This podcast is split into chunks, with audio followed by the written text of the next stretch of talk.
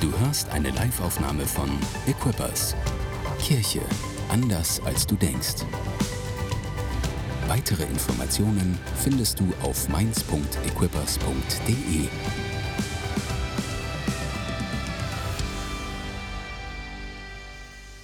Hey, ich würde heute gerne sprechen über. Erstmal vielen Dank, dass du kommst. Ich schätze es total. Immer wieder schaue ich in die, in die, in die äh, Anmeldelisten rein. Wir müssen uns ja mittlerweile anmelden, so seit dieser Corona-Zeit. Und ich weiß, dass das nicht jedermanns Sache ist und dass sich einige Leute da auch voll überwinden müssen, um das zu tun. Und ich will das einfach so ehren, dass du das tust, weil das ist nicht selbstverständlich. Aber wisst ihr, wie genial es ist? Ich freue mich nicht nur, dass du da bist, weil du Zuhörer bist oder weil, ja, wie soll ich sagen, weil du die reinfüllst, sondern weil ich glaube, dass es Gott ganz, ganz viel bedeutet. Dass wenn wir alle zusammenkommen und ihn preisen und dass deine Stimme dabei ist, um ihn zu preisen, dass das Gott so sehr liebt. Weil wir sind gemacht zur Anbetung und seine Kirche, und du bist ein Teil davon, seine Kirche ist dafür da, ihn groß zu machen. Stimmt das? Das ist, was, das ist unser Job. Und wenn du, wenn du das tust und dich aufraffst, dich anmeldest, hierher kommst, wenn du reinklickst in den Stream und all das tust und mit Gott preist, das ist eine, das ist eine Sache, dafür sind wir geboren.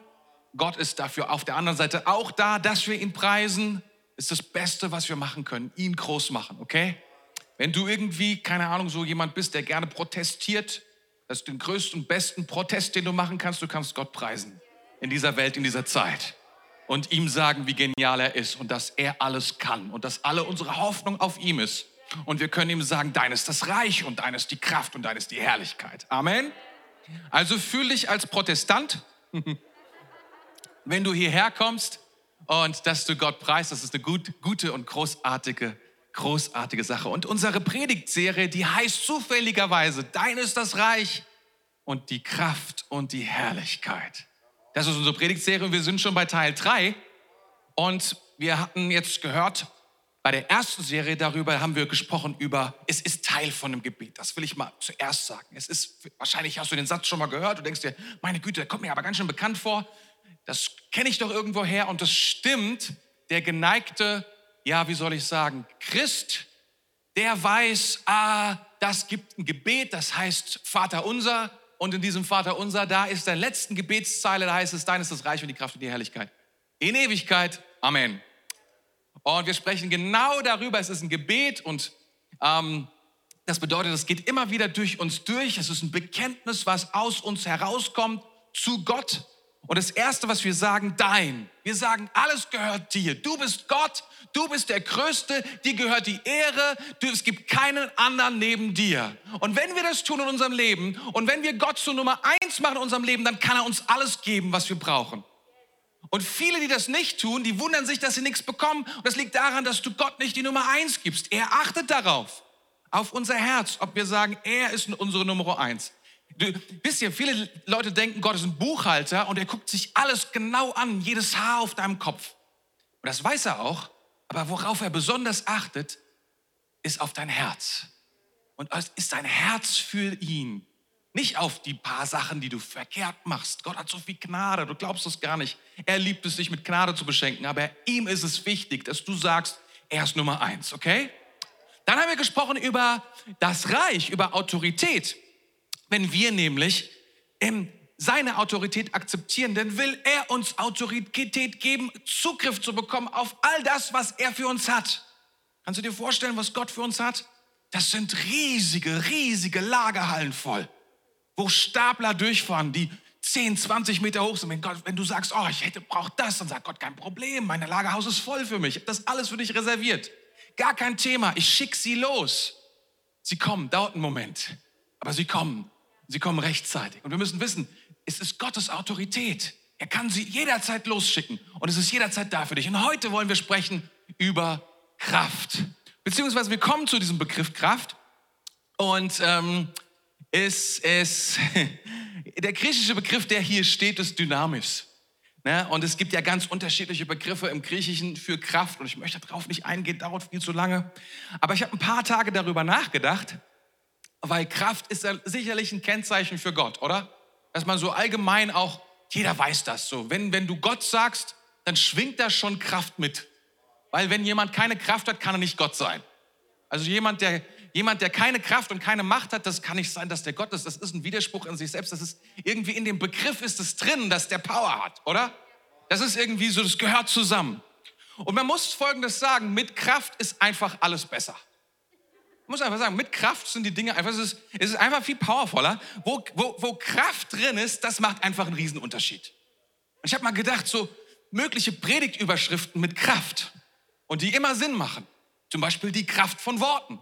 Ja, es ist immer besser. Nicht nur Worte, sondern Kraft von Worten. Oder die Kraft von Vergebung. Nicht nur Vergebung, sondern da ist Kraft drin in Vergebung. Das muss man sagen. Da ist Power drin. Das ist nicht einfach nur, sonst ist das keine Vergebung. Oder die Kraft der Vaterschaft. Wer wusste das? Da ist Kraft drin. Vaterschaft ist an sich, es ist nicht nur ein Wort, sondern da ist Kraft drin. Oder die Kraft des Geistes, einfach nur das. Oh, ein Geist, der ist da, da ist Kraft drin. Oder die Kraft des Glaubens. Das ist auch eine gute Überschrift, oder? Darüber könnten wir heute auch sprechen. Oder die Kraft des Evangeliums. Evangelium ist einfach nicht nur eine gute Botschaft. Nein, nein, nein, nein. In dieser Botschaft ist eine Kraft. Die Kraft des Blutes. Wir haben gerade Abendmahl gefeiert. Das war dann jetzt kein Blut, sondern das war Wein. Und das war jetzt eigentlich auch kein Wein, sondern das war Traubensaft. Das Symbol vom Symbol vom Symbol sozusagen. Aber wir wissen, da ist Kraft drin. Da ist Kraft drin, oder? Kraft des Gebets. Kraft der Hoffnung. Es gibt so viele Dinge, die voller mit sind mit Kraft. Und wenn keine Kraft drin ist, ist es einfach nur ein Wort. Das ist genial, wenn da Kraft drin ist. Oder Kraft der Liebe, der Gnade, der Geduld, Kraft der Erwartung, Kraft der Hingabe oder Kraft der Stille. Wer hätte das gedacht? Wahrscheinlich denkst du auch, uh, ist da auch Kraft drin? Da ist auch Kraft drin. Da ist auch Kraft drin. Die Kraft der Berührung, so ganz was Praktisches. Ja, du berührst etwas oder du wirst berührt von einer anderen Person, da ist Kraft drin. Auch wenn er nicht doll zuschlägt, sondern nur so. Berührung meine ich wirklich nur so. Und die Kraft der positiven Gedanken. Da ist Kraft drin. Die Kraft deiner Geschichte. In der Geschichte, egal wie sie auch immer verlaufen ist, da ist Kraft drin. Unter Umständen. Die Umstände sind, wenn Gott diese Geschichte berührt. Wenn Gott anfängt, mit dieser Geschichte neue Geschichte zu schreiben. Wenn Gott anfängt, über deine Geschichte zu sprechen. Wenn der Heilige Geist kommt auf deine Geschichte, dann ist Kraft in deiner, in deiner Geschichte drin. Kraft. Ist einfach alles besser mit Kraft. Es ist so zum Beispiel die Kraft seiner Kirche oder kraftvolle Ehen. Ist doch eine gute Sache. Kraftvolle Freundschaften. Das ist ein Unterschied. Kraftvolle Partnerschaften. Wir lieben es, verheiratet zu sein, aber nicht nur verheiratet zu sein, sondern sollen auch kraftvoll verheiratet sein, oder? Das ist einfach besser. Kraft ist einfach besser. Kraft zum Leben. Das ist jetzt so umgekehrt. Du brauchst, wenn du leben willst, brauchst du Kraft. Kraft für Heilung. Wenn du geheilt werden willst, es braucht Kraft. Mit Kraft aus der Krise. Also du brauchst Kraft, damit du die Krise, wo auch immer sie ist gerade in deinem Leben, damit du sie verlassen kannst. Irgendwie braucht man dafür Kraft. Also entweder es steckt etwas Kraft in dem, oder wir brauchen Kraft, um in das, was auch immer reinzugehen. Also das ist einfach, Kraft ist so ultimativ. Es, ist, es macht einfach den Unterschied. Es ist fast wie Salz. Ja? Es macht einfach die Sache, es verändert den ganzen Charakter von einer Sache, die plötzlich lebendig ist, die plötzlich etwas tun kann, was sie vorher nicht tun konnte. Und die Kraft hat nie immer dieselbe, wie soll ich sagen, denselben Geschmack. Die Kraft der Partnerschaft oder Kraft der Vaterschaft ist etwas anderes als jetzt zum Beispiel die Kraft der Liebe oder der Hoffnung, des Gebets oder sonst irgendwas. Da sind immer andere Geschmäcker drin. Ähm, und da ist immer ein Potenzial an Kraft, was etwas erfüllt und dann können wir damit etwas machen mit dieser Kraft und dem, was es erfüllt, was dann etwas etwas Gutes, etwas verändert in uns. Das ist, was Kraft kann. Stimmt das? Man muss sagen, Autorität und Kraft liegen eng zusammen. Ne, ich hatte letzte Woche darüber ja gesprochen, über Autorität ist dieses vom Wollen ins Können. Ne? Und das ist, wenn du es nochmal ein bisschen näher definierst, ist es eigentlich die Berechtigung vom Wollen ins Können. Das ist Autorität. Und Kraft ist das Können zu können. Also die Kraft, das Können zu tun. Das Können, das, das ist, was Kraft tut an dieser Stelle. Ne? Und wisst ihr, das Ermöglichen seines Könnens, habe ich geschrieben. Kraft ist das Ermöglichen des Könnens. Wenn du Kraft, du brauchst Kraft, wenn du etwas können willst. Geht nicht ohne Kraft. Das ist genial. Also Kraft ist eine ganz, ganz wichtige Sache und wir beten, dein ist das Reich und die Kraft. Dein ist das Reich und dein ist die Kraft. Es ist immer wieder zu diesem so einfach zurückzukommen, zu sagen, oh man, wenn ich mir darüber Gedanken mache, wie oft versuche ich die Dinge zu tun, oder? Und wir, wir, wir beten, dein ist, dein ist die Kraft. Sie kommt von dir. Und Gott möchte uns seine Kraft demonstrieren. Das heißt, er möchte zeigen, dass er Kraft hat, dass er etwas kann. Das ist ganz, ganz merkwürdig. Gott möchte, dass, dass, dass, wir, dass wir sehen, dass er ist. Und er, bereit, er tut das bereits, und zwar jeden Tag. Jeden Tag dreht sich die Erde, also die Erde dreht sich in sich selbst und übers Jahr dreht sie sich um die Sonne. Weißt du, warum sie das tut? Da ist Kraft. Eine Kraft, die das tut. Jeden Tag sind Kräfte am Werk. Wir fallen auch nicht runter von der Erde. Und ich bin nach Neuseeland schon ein paar Mal geflogen und ich habe mich jedes Mal gewundert, es liegt an der anderen Seite der Erde so rumfahren. Also hier, hier sind wir gerade auf der Erde und dann fliegt man rum, ich habe mir es genau angeguckt, einmal um die Erde rum und dann steigt man unten aus und ist genau auf der anderen Seite. Man fällt trotzdem nicht von der Erde runter. Ich wollte es nur noch mal sagen. Und da ist Kraft. Da ist Kraft, die mich festhält, nicht runterzufallen. Und so ein Neuseeländer würde sagen, er, er, er, hat das Gefühl, dass bei ihm die richtige Seite ist und er fliegt dann rum und dann wundert er sich auch hier in Europa, die Leute, die sind auch ganz normal, laufen. Und, und das ist scheinbar Kraft. Das ist ganz interessant, in Hebräer 1, Vers 3, da heißt es, der Sohn spiegelt die Herrlichkeit Gottes wieder. Und alles an ihm ist ein Ausdruck des Wesens Gottes. Er erhält das Universum durch die Macht seines Wortes. Er erhält das Universum zusammen durch die jedes Atom in dieser, diesem Universum, was wir ja modellhaft vor Augen haben, was jedes Element, was es gibt, so klein es ist, die Bibel sagt, Gott hält es zusammen. Er hat die Kraft in all diesen Dingen. Das ist krass.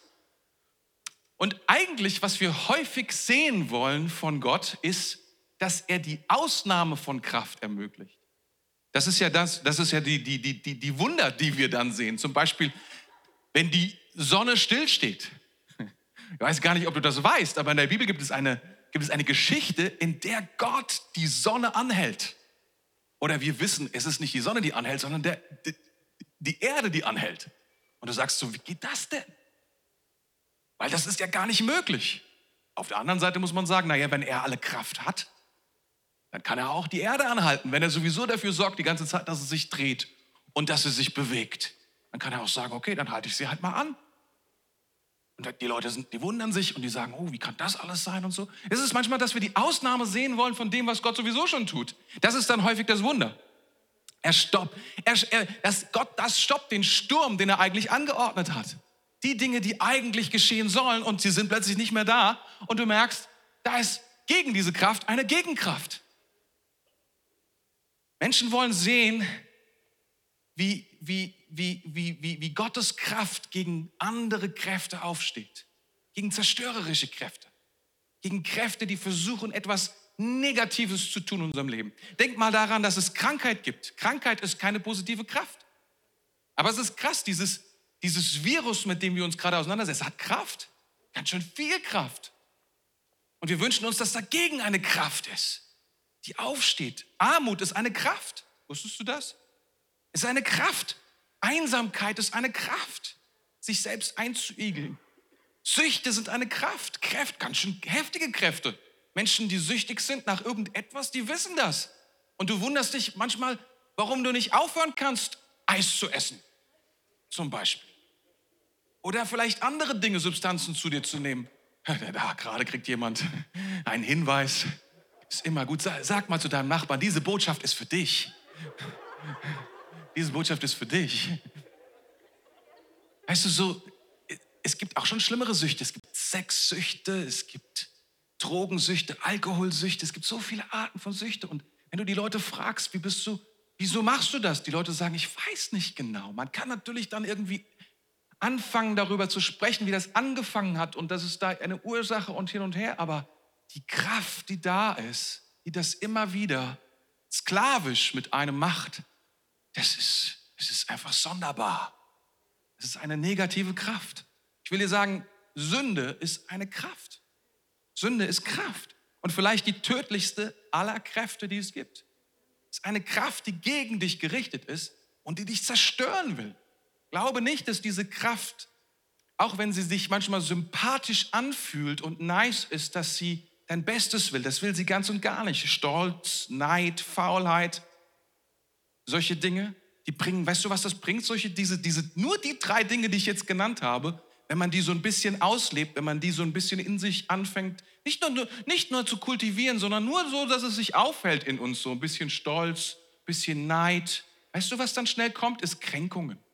Stolze Menschen sind schnell gekränkt und neidische kränken schnell. Und faul verhindert, dass man darauf achtet. So, wenn die Dinge zusammenarbeiten, wird es besonders heftig. Und wir, wir befinden uns, das sind Kräfte. Und diese Kränkungen schaffen Spaltungen. Und diese Spaltungen schaffen, dass man schlecht übereinander redet. Und meistens das geht das zusammen, das nennt man dann Mobbing. Und dann kommen Kriege. Und du, du denkst dir, woher kommen diese Kriege? Diese Kriege kommen nicht irgendwo her. Diese Kriege sind entstanden aus der Kraft und der Macht der Sünde. Die sind nicht einfach so, keine Ahnung, du kannst sie nicht einfach ausrotten, die Kriege, die Leute denken ja, sie können sie ausrotten, wenn man Verträge macht und wenn man mit allen Leuten friedlich redet und so weiter. Es wird nicht funktionieren, wenn du es nicht schaffst, gegen die Kraft der Sünde ein Mittel zu finden. Es ist eine Kraft. Und das ist der Grund, warum, warum Gott uns, ähm, warum uns Gott eine Kraft gibt, zur Verfügung stellt, sobald wir an ihn glauben, sobald wir zu Gott kommen, gibt er uns eine Kraft zur Verfügung. Mit dieser Kraft können wir tatsächlich gegen diese Kraft der Sünde ankommen. Wir können sie sogar überwinden, sagt die Bibel. Ist das krass? Wir haben in uns steckt eine Kraft. Die Bibel sagt das in der Postgeschichte 1, Vers 8, seht mal, das steht da. Aber ihr werdet Kraft empfangen, wenn der Heilige Geist auf euch gekommen ist. Ihr werdet Kraft empfangen, wenn der Heilige Geist auf euch gekommen ist. Der Geist Gottes ist zuallererst eine Sache, Kraft. Er bringt dir Kraft. Und zuallererst Kraft gegen die zerstörerischste Kraft in deinem Leben, die versucht, dein Leben zu zerstören. Und sie steckt in jedem von uns drin. Da dürfen wir uns nichts vormachen. Da dürfen wir nicht so denken, passt schon, ist nicht so schlimm. Diese Sünde macht dich fertig. Diese Sünde bringt dich an, das, an, das, an den Rand deiner Existenz. Diese, diese, diese Kraft ist das, was dich kaputt macht. Gott gibt uns zuallererst Kraft. Oder Epheser 3, Vers 16 heißt es, er gebe euch nach dem Reichtum seiner Herrlichkeit mit Kraft gestärkt zu werden durch seinen Geist im inneren Menschen. So wichtig, Gott gibt uns Kraft. Wenn wir zu Jesus gehören, wenn wir uns ihm anvertrauen, wenn wir einverstanden sind mit dem, was er getan hat am Kreuz für uns, wenn wir sagen, jawohl, du hast es getan, es war notwendig, du musstest diese Kräfte und diese Mächte zerstören, dann gibt er uns Kraft. Er stattet uns aus. Das ist für eine Botschaft, die ist nicht für deinen Nachbarn jetzt, sondern die ist für dich. Die ist für dich, das musst du mit nach Hause nehmen. Du hast Kraft. Sie ist bereits in deinem Leben. Wenn du den Heiligen Geist noch nicht empfangen hast, ist es was anderes. Dann beten wir darum. Der Heilige Geist wird kommen mit Kraft. Wenn du dich Jesus anvertraust, wenn du sagst, Jesus, du bist die Nummer eins in meinem Leben, wenn du sagst, Jesus, ich möchte, dass du Autorität hast in meinem Leben, dann wird er kommen und er wird dir den Heiligen Geist geben mit Kraft. Okay? Das ist so wichtig, dass wir das haben, dass wir wirklich verstehen, als Christ bist du kein Opfer mehr. Okay? Du kannst nicht sagen, mir wurde übel mitgespielt mit der Sünde, sondern du kannst sagen, ja, die Sünde hat Kraft und ich habe verloren den Kampf, aber du hast Kraft von Gott dem Herrn, selbst und persönlich. Ist das gut? Das heißt nicht, dass wir immer gewinnen, dass wir immer perfekt sind, aber wir haben Kraft, wir haben nicht mehr, wir können nicht mehr sagen, ja, das ist jetzt irgendwie so, keine Ahnung, ist über mich gekommen. Ja, es kommt über dich, aber auch der Heilige Geist ist über dich gekommen und er lebt in dir. Das Problem ist von wir, dass wir Christen häufig zu wenig von dieser Kraft erleben und dass wir diese Kraft dass wir diese Kraft vielleicht, dass wir sagen, wir haben sie nicht empfangen zum Beispiel. Wir sagen, oh, das ist gar nicht da. Ich will dir sagen, wenn du betest, der Vater will es gerne geben. Es heißt in seinem Wort, er, er, dass, es, dass er es liebt, wenn wir ihn bitten darum. Und in hier, hier in dieser Kirche, bei Equippers Church, wir beten regelmäßig bei Equippers, bei unserem Equip-Kurs darum, dass wir Menschen den Heiligen Geist empfangen. Dass sie erfüllt werden mit dieser Kraft. Und das ist etwas, was, was, was ganz wichtig ist, was etwas ist, was über alle Maßen hinausgeht. Gott möchte, dass du diese Kraft in dir trägst. Und zwar immer und immer und immer. Du wirst nicht nur manchmal angeschlossen, weil viele Christen denken auch das. Sie denken, ja, an dem Tag war nicht so viel da. Was meinst du denn? War an dem Tag nicht Gott nicht da in deinem Leben? Doch er war da. Er war da. Zu wenig davon. Nicht immer vorhanden. Manche Leute sagen, ja, weißt du, an dem Tag, da habe ich gar nicht an Gott gedacht. Ja, meinst du, Gott ist abhängig davon, ob du an ihn denkst? Meinst du, dass das ist, das macht seine, seine Gegenwart und seine Kraft aus? Manche Leute sagen auch, Gott wollte nicht. Ich habe gebetet, aber da war nichts. Gott wollte nicht. Und dann, das ist gefährlich, weil wir fangen dann an, unseren Gott zu bauen, wie wir ihn gerne hätten und wie wir ihn in dem Augenblick erleben und fangen dann an, sozusagen Gott klein zu machen und nicht mehr auf sein Wort zu vertrauen und nicht mehr darauf zu vertrauen, was er sagt, was er tun kann und mehr und mehr uns abhängig machen von dem, was unser Feedback so ist. Und wir denken, wir sind besonders schlau, weil wir sind dann auf unsere Sensorik angewiesen, aber die Bibel sagt nicht, verlass dich darauf, was du siehst, sondern die Bibel sagt, verlass dich auf mein Wort und verlass dich auf die Kraft, die ich gebe mit meinem Heiligen Geist. Und fang an, daraus zu leben und die Realität, in der du dich befindest, daraus zu verändern. Das ist, was wir tun sollen. Ist das gut? Oh, das ist gut. Ich finde es gut. Wisst ihr, es gibt keinen, es liegt nicht an Gottes Kraft, wenn wir keine Kraft haben. Und es liegt auch nicht daran, dass es irgendeinen geheimen Plan bei Gott gibt, der diese Kraft, wie soll ich sagen, dass sie mal da ist und mal nicht, weil Gott will nicht, dass, dass Heilung kommt oder Gott will nicht, dass Vergebung kommt oder Gott will nicht, dass du, dass du, dass du, dass du genug Einkommen hast, dass du versorgt bist, dass, dass, dass Vergebung in deinem Leben ist. Das, das ist nicht das, das ist, das, das, das ist Quatsch. Das ist Quatsch. Tut mir leid, wenn ich das sage, aber es gibt keine Geschichte in der Bibel, wo wir lesen können, oh, dass Jesus gesagt hat, heute ist keine Salbung da. Für um Lahme krank zu, um Lahme irgendwie gehen zu machen. Das geht heute nicht. Tut mir leid, du musst nach Hause gehen. Komm morgen wieder. Oder dass Jesus angefangen hat, zu den Blinden zu sagen, ich bete, dass dein inneres Auge sichtbar wird, nachdem das außen nicht funktioniert hat. Jesus hat immer, er hat 100 Prozent immer geholfen. Immer war Kraft da. Nie war das anders. Ist das krass?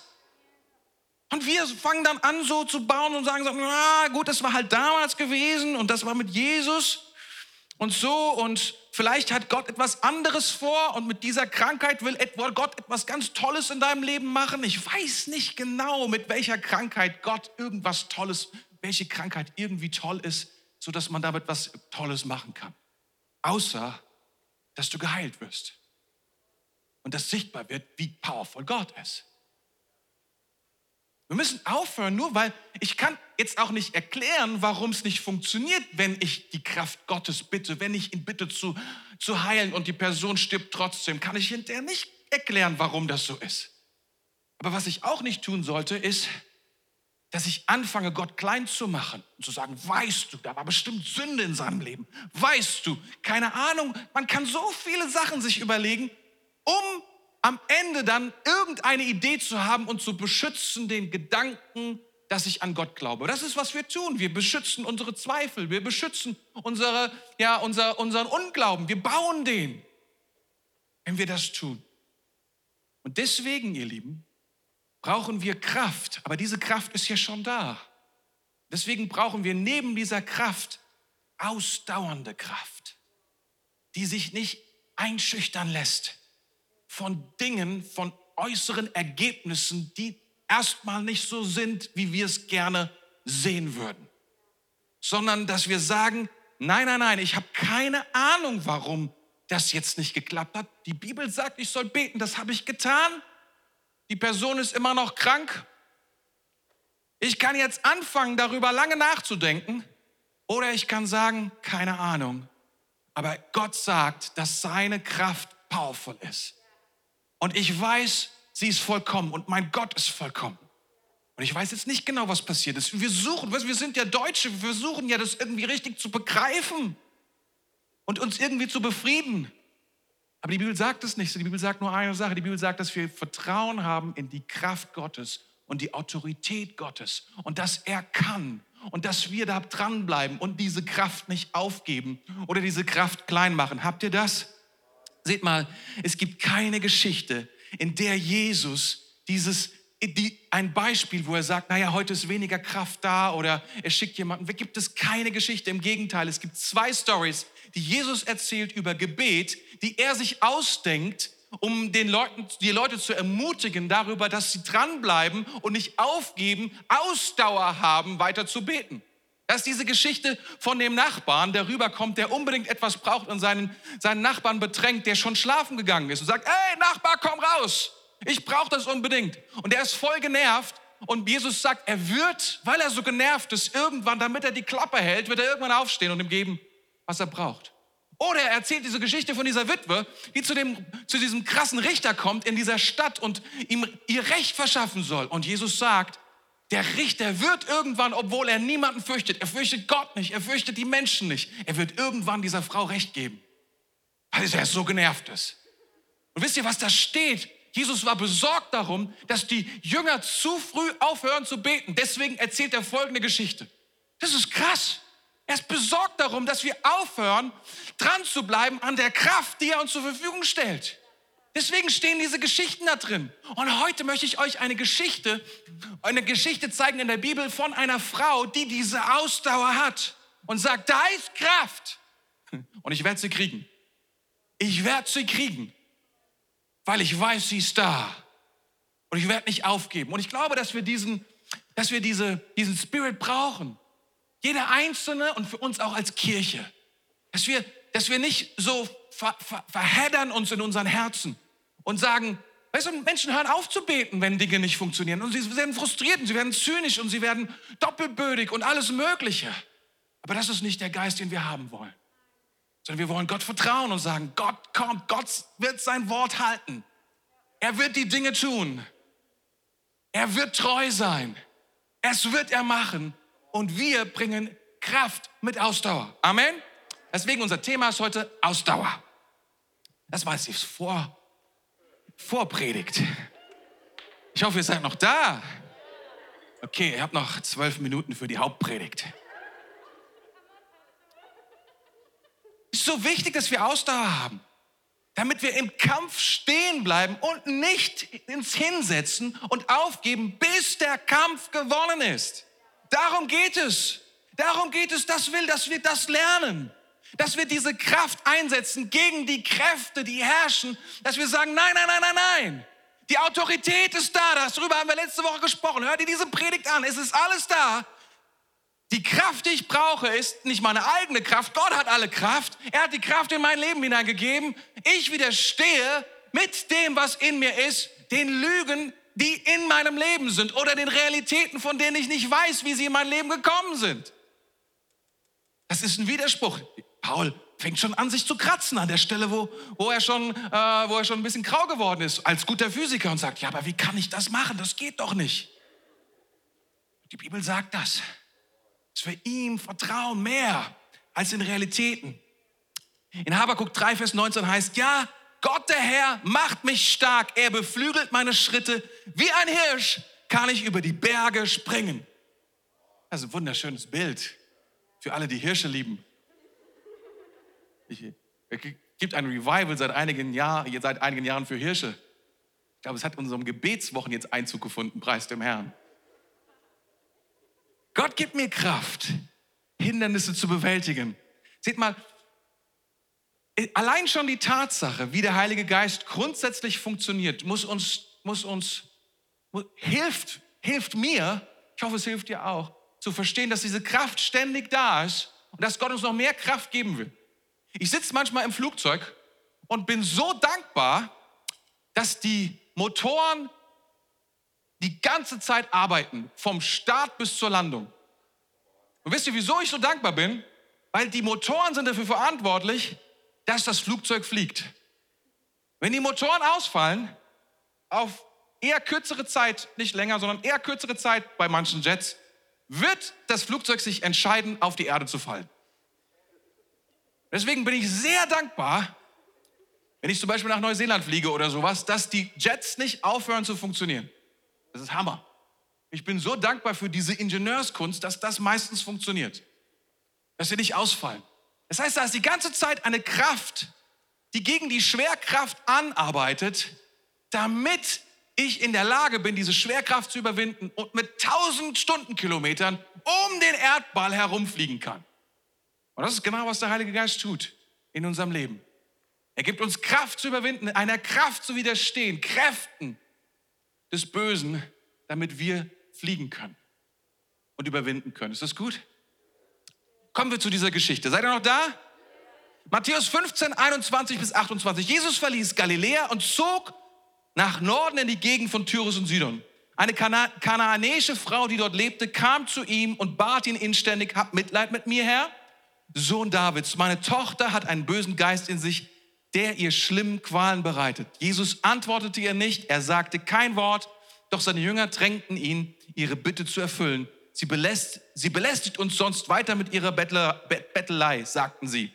Da sagte er zu der Frau, ich bin gesandt worden, um dem Volk Israel zu helfen, Gottes verlorenen Schafen und nicht denen, die keine Juden sind. Sie lief jedoch hinter, hinter ihm her, warf sich vor ihm nieder und bat ihn wieder, Herr, hilf mir doch. Es ist nicht recht, den Kindern das Essen wegzunehmen und es stattdessen den Hunden vorzuwerfen, sagte er. Du hast recht, Herr, antwortete sie, aber selbst Hunde dürfen die Krümel fressen, die vom Tisch ihres Herrn fallen. Da sagte Jesus zu ihr, Frau, dein Glaube ist groß, deine Bitte soll erfüllt werden. Im gleichen Augenblick war ihre Tochter gesund. Ich weiß nicht, wie es dir geht, aber diese Geschichte ist schon aufregend. Und irgendwie ein klein bisschen auch, sagen wir, kritisch. Vielleicht sogar rassistisch. Ich, äh, äh also, äh, geh, geh, mal, geh mal kurz mal rein. Jesus weigert sich scheinbar, einer Frau zu helfen. Das haben wir noch nie, sehen wir nirgendwo. Jesus weigert sich, er sagt, ne, er redet auch nicht mehr mit ihr. Und wenn er mit ihr redet, dann beleidigt er sie und sagt zu ihr, du Hund. Das ist, was er sagt. Und dass wir wissen, das ist, keine, das ist, das ist, das ist, das ist keine, kein Kompliment, sondern das ist eine, eine Erniedrigung. Jesus wollte Urlaub machen, wir müssen verstehen, er wollte Urlaub machen, das ist sein erster Urlaub den er macht und soweit ich weiß auch sein einziger Urlaub in den drei Jahren. Und er sucht sich eine Gegend aus, nördlich von Galiläa, eine wunderschöne Gegend, wo man hinreisen kann. Und er reist dorthin und er will geheim bleiben, das wissen wir, aus Markus. Und dann kommt diese Frau und stört ihn. Was hättest du denn gemacht? Und er antwortet kein Wort. Das ist schon krass. Wir erwarten von Jesus schon ein bisschen was anderes, oder? Und dann und dann redet er kein Wort mit ihr und irgendwann sind die Jünger so genervt, dass sie dann, dass sie dann zu Jesus sprechen und sagen, Jesus, hör mal, hey, die, die gibt nicht auf. Mach mal irgendwas. Komm. Du hast doch Power. Do it. Damit die abhaut. Die Alte. Jesus, Jesus, Jesus, es ist so krass, Jesus ignoriert sie. Hast du dich schon mal von Gott ignoriert gefühlt? Es ist so bewundernswert, was diese Frau, was diese Frau für eine Ausdauer hat und am Ende bekommt, weswegen sie gekommen ist. Und ich glaube, wir können von ihr lernen. Und ich möchte nur kurze Punkte, weil mehr bleibt nicht. Aber diese, diese Punkte, ich hoffe, sie helfen dir, diese Ausdauer in deinem Leben zu implementieren und nicht, nicht stehen zu bleiben, nicht aufzugeben, den Glauben nicht fallen zu lassen ihn nicht zu relativieren, sondern zu sagen, nein, nein, nein, nein. Was Gott gesagt hat in seinem Wort, das gilt. Ich kann nicht alles erklären, ich kriege nicht alles in meine Theologie rein, ich bin nicht schlau genug, um das irgendwie auf die Reihe zu bekommen, aber ich weiß, dieser Gott kann. Er hat alle Kraft, es zu tun. Was er sagt, kann er tun. Wie ich daran komme, let's see. Das Erste, was dir helfen kann, ist ein klares Ziel. Diese Frau hatte ein klares Ziel vor ihren Augen. Ihre Tochter wurde gequält von einem Geist. Das ist, was sie gesehen hat und sie, er, sie brauchte Hilfe. Und es ist, was uns hilft, eine Vision, ein klares Bild von einer Zukunft, von der wir wissen. Und die Zukunft, die sie sah, war, ihre Tochter wird gesund. Und sie wusste, die einzige Person, die dazu in der Lage war, war dieser Mann aus Galiläa. Das ist, was sie gewusst hat. Du vergisst, wenn wir das vergessen, wenn wir unsere Vision vergessen, dann vergessen wir manchmal dran zu bleiben. Deswegen ist keine Ausdauer da. Deswegen ist keine, deswegen ist kein, ich bleib, wenn, wenn du, wenn du Ziele vergisst, die du in deinem Leben gemacht hast, wenn du vergisst, dass du dein Studium ja machst, damit du am Ende irgendwie was wirst und Geld verdienst und tolle Sachen machst oder sowas, dann, dann verliert man die Lust. Ich habe da letztens mit jemandem gesprochen, mit einem Studenten, und er hat gesagt, oh, ich habe gar keinen Bock mehr und so. Und habe ich gesagt, oh, das ist ganz schwierig. Du musst die Vision halten, was du damit machen kannst. Weißt du, Theologie studieren war für mich auch kein Fun. Ich musste letztens muss ich meine, mein, meine, mein Zeugnis muss ich abgeben wegen irgendeiner so Akkreditierung, die der Lukas da an den Start bringen will. Und ich dachte so, oh Mann, wie peinlich ist das? Aber für mich war Theologie studieren kein Fun, auch keine Stärke. Ehrlich gesagt, ich bin überhaupt nicht stark in all diesen Dingen. Also ist, ich bin kein Philologe oder sowas. Ihr denkt immer, dass ich das voll drauf habe, aber ich wisst ja, wie, wie oft ich wiederholt habe, Demonstrativpronomen und weiß was ich, was für diese ganzen grammatischen Dinge. Ich habe überhaupt gar keine Ahnung davon. Andere Menschen, die, es fliegt denen so zu, bei mir gar nicht. Anyway, das ist nicht, was ich sagen will. Das, der Punkt ist, ich habe keine Sekunde gezögert, weiterzugehen und jeden Tag danach berührt zu fahren. damals hieß das noch so. Warum? Weil ich hatte eine Vision. Ich habe gesagt, ich will Pastor werden. Gott hat gesagt, ich soll Pastor werden. Und die hat mich angetrieben. Das ist die Kraft, die mir hilft, um Ausdauer zu haben.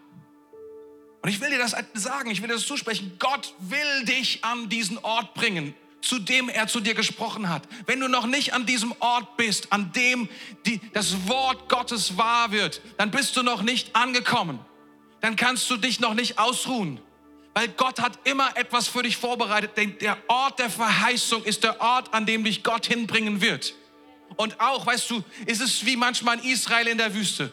Die haben gesagt bekommen, dort ist das verheißene Land, in der Richtung, da ist Norden, da geht's hin. Und gereist sind sie so. Wieder in die andere Richtung.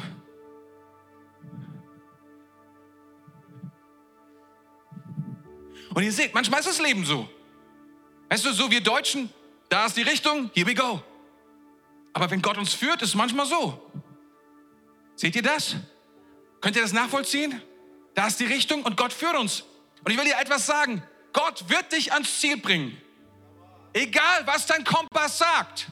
Gott wird dich dorthin bringen. Es ist so wichtig zu wissen. Wenn Gott sein Wort gegeben hat, er wird dich dorthin. Ihr könnt euch wieder hinsetzen, dauert noch ein bisschen. Aber vielen Dank für eure Bereitschaft. Powerful. Tut mir total leid. So sorry. Er wird dich dorthin bringen. Und es ist so wichtig. Auf dem, auf dem Weg dorthin sind Schwierigkeiten, sind Herausforderungen. Aber Gott will uns dorthin bringen, wo er gesagt hat, wo wir ankommen sollen. Das wird passieren. Amen. Deswegen dürfen wir nicht aufgeben. Und wir müssen die Ausdauer haben und wieder aufstehen. Das Schlimmste, was du machen kannst, ist aufgeben und aussteigen. Das Schlimmste, was du machen kannst, ist den Glauben, den Gott dir heute gegeben hat, dass du ihn verwässerst, dass du ihn angleichst, dass du sagst, na ja, Gott hat gesagt, ich soll zwar ins verheißene Land, aber hier in der Wüste ist auch ganz schön. Guck mal, ich habe mich an die Wüste angepasst. Ich habe hier so ein, ich habe hier so ein, ah, so ein tolles Haus gebaut. Das geht auch in der Wüste. Habe da Solarzellen drauf gemacht und so weiter und so fort. Und siehst du, hier in der Wüste kann man auch anbauen. Man muss nur einen Haufen weiß Wasser draufschütten und schon klappt das. Man redet sich die Wüste schön, dabei hat Gott etwas ganz anderes für mich. Lass das nicht zu, dass du Gottes Verheißungen verwässerst. Was du brauchst, ist eine frische Offenbarung. Eine frische Offenbarung von Gott. Du kannst nicht leben aus den abgestandenen Quellen von gestern. Du brauchst das frische Wasser von morgen. Selbst wenn du weißt, Gott hat, ein, hat gesprochen vor 15 Jahren für dein Leben, das ist, was er tun will. Dann sag Gott, ich brauche eine neue Offenbarung. Ich glaube immer noch, dass du das tun willst, aber Gott gibt mir etwas Frisches.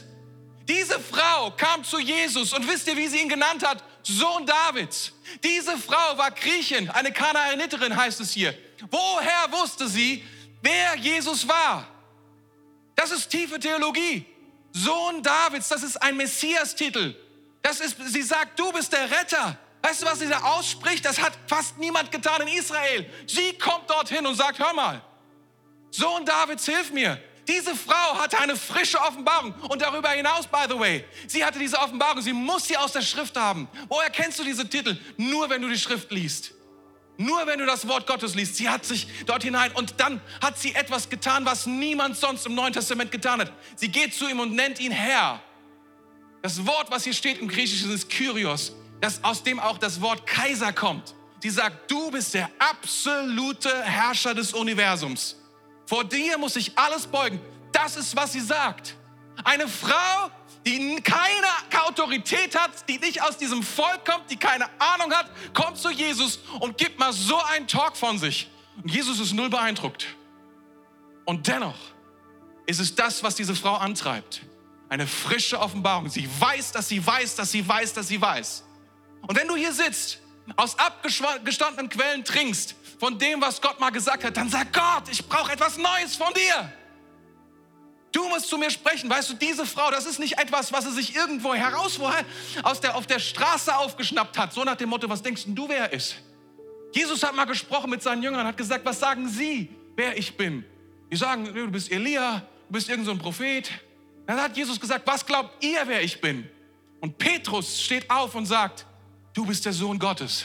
Und wisst ihr, was Jesus sagt? Jesus, Fleisch und Blut haben dir das nicht gesagt. Kein Mensch konnte dir sagen, wer ich bin. Nur Gott selbst, der Vater, hat zu dir gesprochen.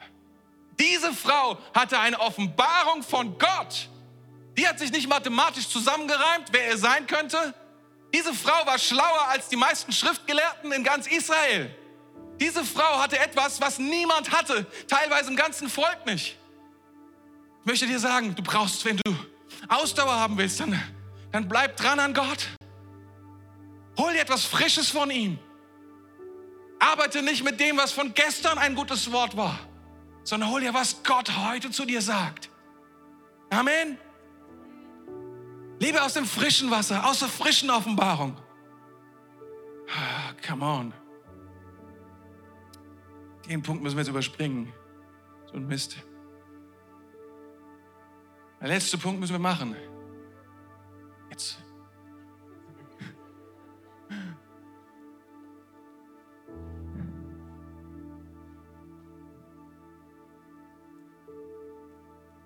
Verstehe, wer er wirklich, wer er wirklich ist und akzeptiere, wer du bist.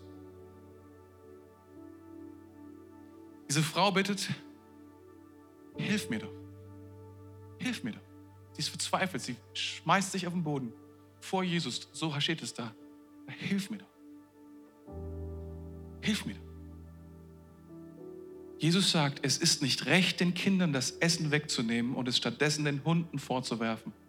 Du hast recht, Herr, antwortete sie, aber selbst Hunde dürfen die Krümel fressen, die vom Tisch ihres Herrn fallen. Eigenartiger Dialog, oder? Ich habe mich echt gefreut, heute darüber zu sprechen. Wegen dem Hund. Und sie, Jesus vergleicht sie mit dem Hund. Das ist, was er sagt, ist, du bist wie ein Hund. Das ist nicht okay, wenn ich dir jetzt helfe. Du bist wie ein Hund. Und das ist eine Herabsetzung, keine Würdigung. Und er erklärt das auch. Du bist nicht Teil von Israel. Und Leute, die nicht Teil sind von Israel, die, die nennt man Hunde. Du bist dazugelaufen. Du, was, was, du bist dahergelaufen. Die, by the way, die, die dazugehören, sind Schafe. Ich weiß nicht, was besser ist, Hunde oder Schafe. Aber die dazugehören, sind Schafe. Die nicht dazugehören, sind Hunde. Okay? Und, und er, sagt, er, sagt, er sagt, was er sagt, ist, er sagt, du bist nicht, er sagt, es ist nicht recht, das Brot, das Brot, was für die Kinder am Tisch vorgesehen ist, ist den Hunden zu geben. Was er sagt, du bist noch, du sitzt mit mir noch nicht mal am gleichen Tisch. Du bist nicht mit mir auf Augenhöhe. Du gehörst nicht dazu. Du bist rechtlos, du bist schutzlos, du bist autoritätslos. Du bist einfach niemand. Du bist ein Hund. Das ist, was Jesus sagt. Spätestens dann wäre ich gerannt. Auch vor Verletzung, Ablehnung. Ich hätte geheult. Wie kann Jesus so etwas sagen? Wie kann Jesus so ein so mies zu mir sein? Ich habe die Tora gelesen. Ich habe das Gesetz studiert. Ich, ich, vielleicht war sie sogar Proselytin. Wer weiß, vielleicht ist sie sogar konventiert. Vielleicht war sie mittlerweile Teil von dem Volk. Das, auch das ist möglich. Das alles ist aber nicht, was sie sagt. Das ist das, was sie nicht sagt, was passiert. Sie sagt, sie sagt, sie, sagt, sie erinnert sich. Und wisst ihr, sie erinnert sich an etwas. Vielleicht hatte sie einen Hund. Und sie erinnert sich, was das bedeutet. Und was sie, was sie sagt, du hast Recht, Herr. Und wer weiß, dass es immer gut ist, Gott Recht zu geben. Das ist eine sehr gute Idee. Was auch immer passiert, aber Gott Recht zu geben, ist immer eine gute Idee. Fangen wir mal so an. Vielleicht hatte sie nicht viel Zeit und dachte, okay, ich fange mal an, Gott Recht zu geben. Und sie erinnert sich, Und in, in, im Deutschen wird hier ein Aber gesetzt, das steht da gar nicht. Um's, um diesen Punkt noch krasser zu machen, dann heißt es, selbst Hunde dürfen die Krümel fressen, die vom Tisch ihres Herrn fallen. Und Jesus ist überzeugt nach diesem Satz und sagt, wenn du es so siehst, dein Glaube hat dir geholfen, deine, deine Tochter ist jetzt gesund. Bam. Und denkst du, what? Und übrigens in der Parallelstelle in Markus ist es noch krasser. Da heißt es nämlich, und er sprach zu ihr, um dieses Wortes willen geh. Also das, was sie gesagt hat, um dieses Wortes willen, das ist, ich habe mir das ganz genau angeguckt, im Griechischen ist es wirklich so, dass er sagt, dass, dass, er, dass er demonstrativ von um dieses Wort, was du gesagt hast, weil dieses Wort, was du gesagt hast, das ist Auslöser für das, was jetzt passiert. Deine Tochter ist gesund. Und denkst du, what? What? Diese Frau erinnert sich. Hunde sind nicht die, die besten Tiere. Sie sind neben Schweinen in Israel keine besonderen Tiere. Aber sie weiß eine Sache. Auch ein Hund hat einen Herrn. Auch ein Hund gehört zu einer Familie. Auch ein Hund ist Teil von etwas Größerem. Und wenn er das anerkennt, und das ist so krass, in Israel war es, war war, gab es eine Sitte, dass man, wenn man einen Hund hatte, das war die Pflicht, sich um diesen Hund zu kümmern. Der hat dann den Abfall bekommen, die Reste vom Essen. Das ist das, was der Hund bekommen hat. Er hat nichts Besonderes bekommen. Hat jetzt da. Heutzutage kauft man ja für 100 Euro 10 Gramm Kaviar für Hunde und sowas alles. Aber das war damals absolut nicht drin.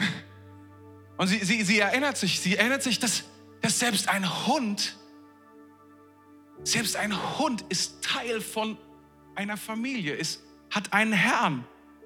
Und wisst ihr, was sie ihm sagt? Sie sagt, ich mag nur ein Hund sein, kein Familienmitglied, kein Gegenüber von dir, rechtlos, machtlos und dir vollkommen ausgeliefert, dir nicht würdig. Aber selbst als Hund bist du immer noch mein Herr. Selbst als Hund bist du immer noch mein Herr.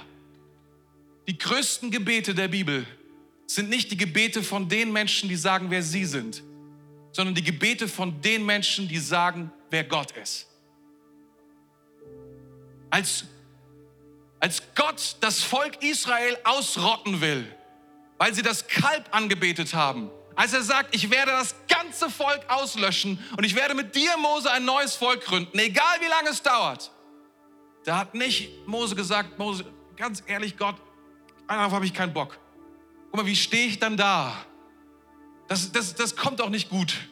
Sondern wisst ihr, was, was er betet? Er sagt, nein, nein, nein, um deines Namens willen, weil du ein Gott bist, der Gnade hat, weil du ein Gott bist, der Barmherzigkeit hat, weil du ein Gott bist, der Herrlichkeit hat, weil um deines Namens willen tu es nicht. Diese Frau weiß, sie, sie weiß, wer Gott ist. Sie weiß mehr als alles andere. Was nicht, dass sie ein Hund ist, ist schlimm, aber sie akzeptiert es. Aber es ändert nichts daran, dass Gott ihr Herr ist. Und sie weiß eine Sache, und ich will euch das mal so, so vor Augen bringen. Unser Hund, ich glaube, er ist wie jeder andere Hund auch. Der liegt unterm Tisch.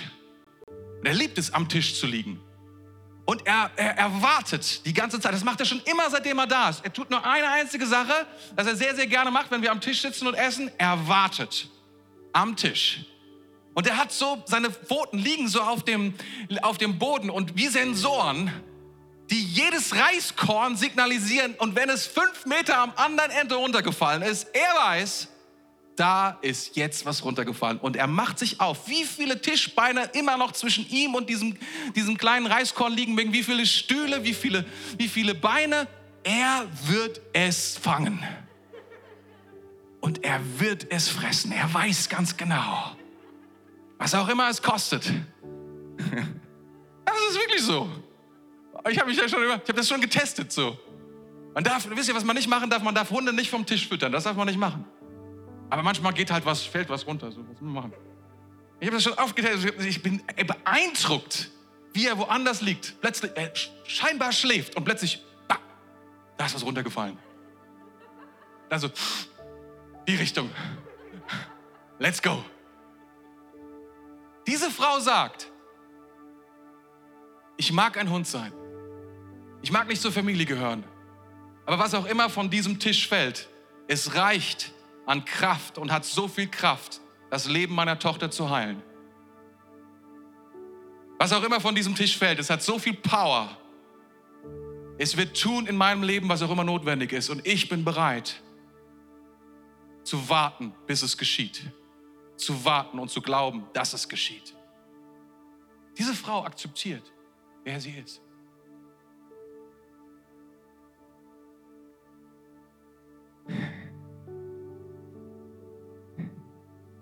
Identität führt zur Autorität.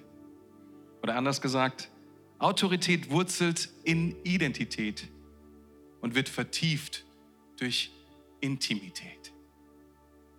Das ist, was wir sehen. Das ist der Schlüssel. Das ist, was wir hier sehen. Das ist nicht so einfach zu, zu nehmen, glaube ich, für diese Frau in diesem Augenblick. Ich glaube nicht, dass sie dahin gegangen ist mit einer Offenbarung darüber, dass ein Hund ist. Aber sie war bereit, was auch immer Jesus für ihr Leben hat, das anzuerkennen und darauf zu reagieren. Und Jesus sagt dann, es ist so brutal, was er sagt, aufgrund dieses Wortes, aufgrund dieser Sache, die du gerade sagst. Die Autorität fließt jetzt. Meine Tochter ist gesund. Denn so funktioniert es. Wir beten, unser Vater. Wir beten nicht unser Herrchen im Himmel, sondern wir beten unser Vater im Himmel. Das ist, wer wir sind. Aber ich will dir etwas sagen. Wenn Gäste zu uns nach Hause kommen, und das ist ganz normal, das ist auch woanders wahrscheinlich so, sie, sie haben nicht die Autorität, die mein Hund hat. Mein Hund glaubt, dass ihm tatsächlich das Haus gehört. Es gehört ihm nicht, aber er glaubt das. Er nimmt an, das ist sein Haus. Und jeder, der sich unserem Haus nähert, wird angebellt. Bis wir ihn dann reinnehmen und er dann sagt, oh, der gehört dazu, alles klar, hm, okay, ich mach mal. Hab eine gute Zeit mit dem. Der ist ja sehr, sehr, sehr, sehr schnell bereit, Kompromisse zu schließen. Aber er denkt wirklich, dass die ganze, ganze, wenn ich den Kühlschrank aufmache, wer kommt angedackelt? Mein Hund steht vor dem Kühlschrank und sagt, der ist toll. Der gehört mir, gell? Ich sage, nein, mach dich vom Acker. Ja, aber habe ich nicht gesehen, dass er da ist, habe ich einfach die Tür, die Tür zugeschmissen und der Hund war dazwischen. Er war fünf Wochen mal irgendwie immer zwei Meter entfernt, wenn der Tür, Kühlschrank aufging. Dieser Hund glaubt, es ist alles ihm, was in diesem Haus ist. Aber ein Gast sagt, darf ich auf Toilette gehen? Wo ist überhaupt die Toilette? Darf ich deine Toilette benutzen? Ich denke immer, meine Güte, wir sind echt keine Monster. Nee, du musst im Garten gehen. Geh in das Haus. Wie unser Hund. Aber das ist, man ist ja jetzt freundlich, verstehst du? Man, man, man fragt diese Dinge, weil man Gast ist. Man fragt, ich, ich sage dir manchmal, wenn, wenn, Gäste da sind, sage ich auch, auch ehrlich gesagt, aus, aus praktischen Gründen, das ist unser Kühlschrank, so funktioniert der, do it. Aber Leute fühlen sich unwohl und sagen, ah, kannst du und so weiter. Verstehe ich. Aber das Problem, was wir haben, ist, wenn wir nicht lernen und verstehen, dass wir Töchter und Söhne sind des Hauses des Vaters und dass alles, was ihm ist, unser ist, dann sind wir in diesen, sind wir in seinem Haus wie Gäste und bekommen nicht, was er uns geben will. Und dann ist es doch besser, wir denken, wir sind Hunde, oder? Okay, wer es nehmen kann, der nehme es. Aber beten tun wir unser Vater. Das ist, was Gott will, unser Vater. Wir sind seine Kinder.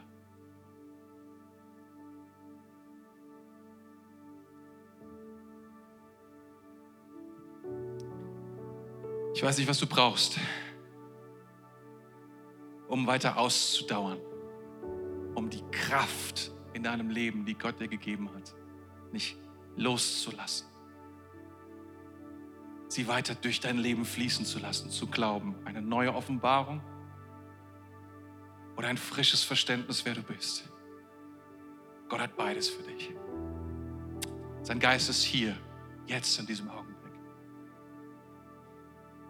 Und ich glaube, Leute sind hier, die brauchen eine frische Offenbarung darüber, was es heißt, eine Tochter oder ein Sohn des Hauses zu sein. Ich meine wirklich.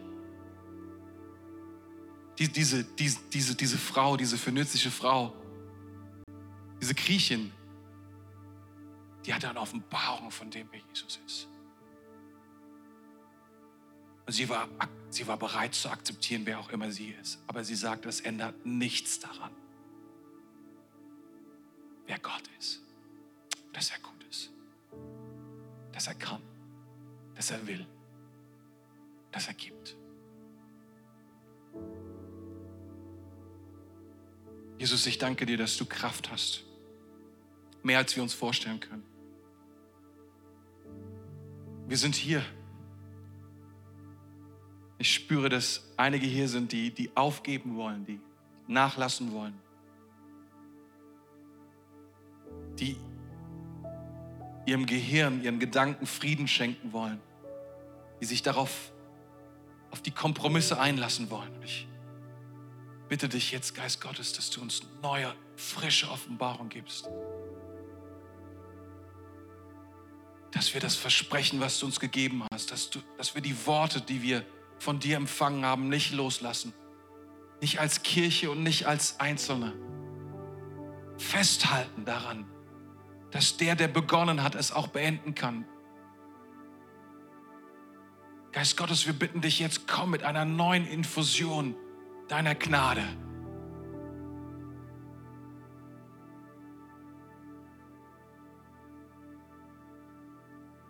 Zeige uns, wer wir sind, wer wir wirklich sind. Zeig uns das Erbe, was, was du für uns bereithältst. Was wir haben, was wir beanspruchen dürfen, was deins ist, was dir gehört. Dein ist das Reich und dein ist die Kraft und dein ist die Herrlichkeit. Aber wir sind deine Kinder. Und wir haben einen Gott, das bist du, der gerne gibt. Wir vertrauen dir mehr. Wir vertrauen dir mehr als allem, was wir sehen allem, was auf uns einströmt. Wir vertrauen dir mehr, Jesus. Danke fürs Zuhören. Weitere Informationen findest du auf mainz.equippers.de.